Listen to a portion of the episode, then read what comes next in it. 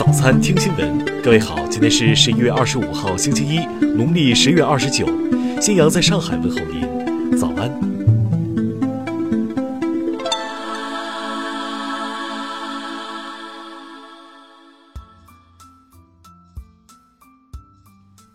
首先来关注头条消息。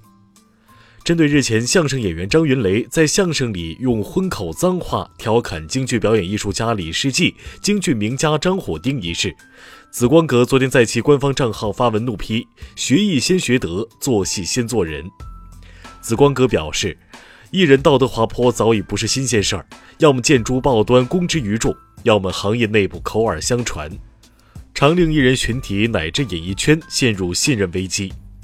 学艺先学德，做戏先做人，这是梨园古训，也是警示恒言。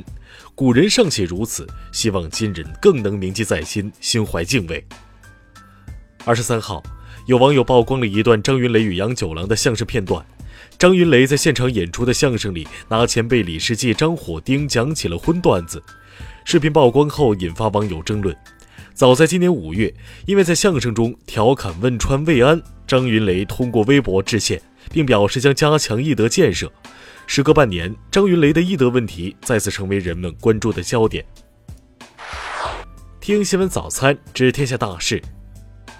证监会副主席李超透露，今年以来，外资持续流入中国股票市场超过两千四百亿元，显示出国际投资者对中国资本市场的信心。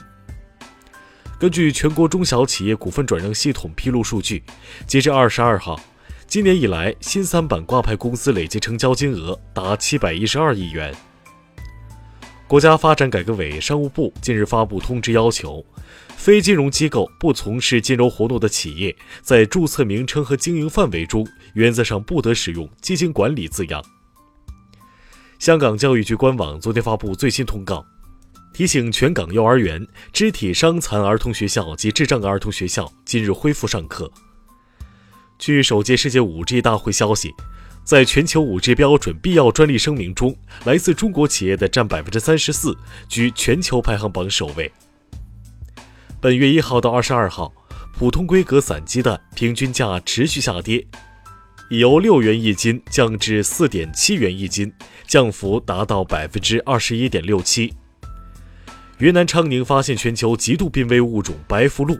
经当地有关部门及时收容救护，这只虚弱的白腹鹿在体能恢复后，于二十二号被放飞。昨天，南开大学原校长龚克正式就任世界工程组织联合会主席，任期两年。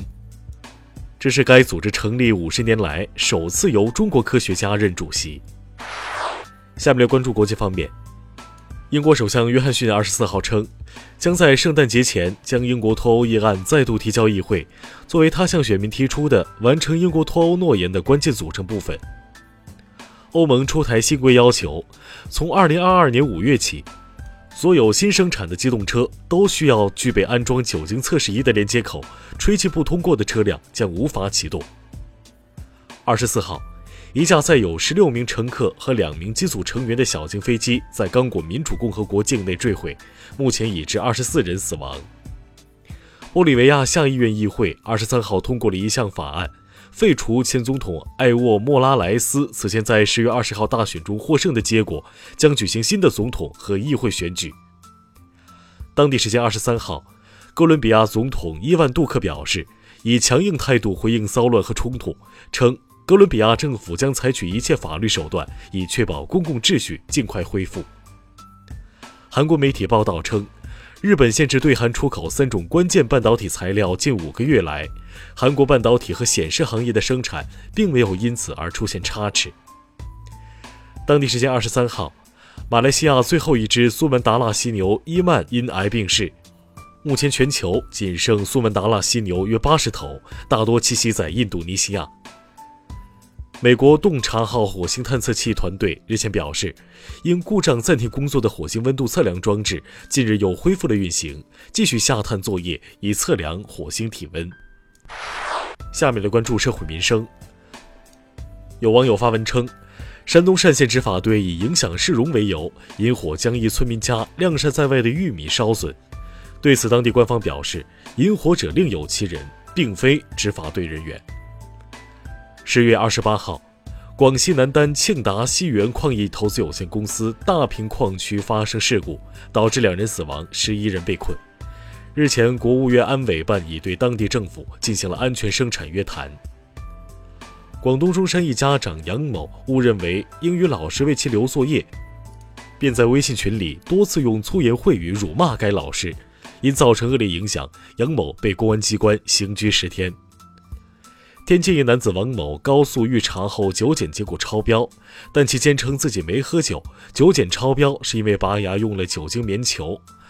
民警带王某抽血检测后，结果显示其为酒驾，最终其被依法处理。衡阳一女司机近日酒驾发生交通事故，在血检单上签字时，因签了“你妈有病”挑衅交警，还问签的好不好。目前该女司机被警方刑事拘留。下面来关注文化体育。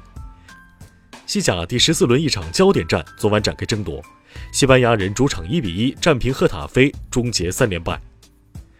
T 二钻石赛新加坡站男单决赛昨晚举行，最终许昕四比零横扫林云如，获得男单冠军。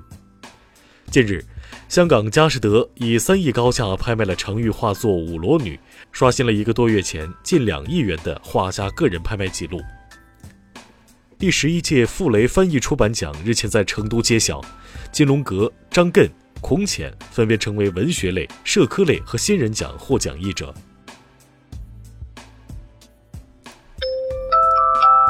以上就是今天新闻早餐的全部内容。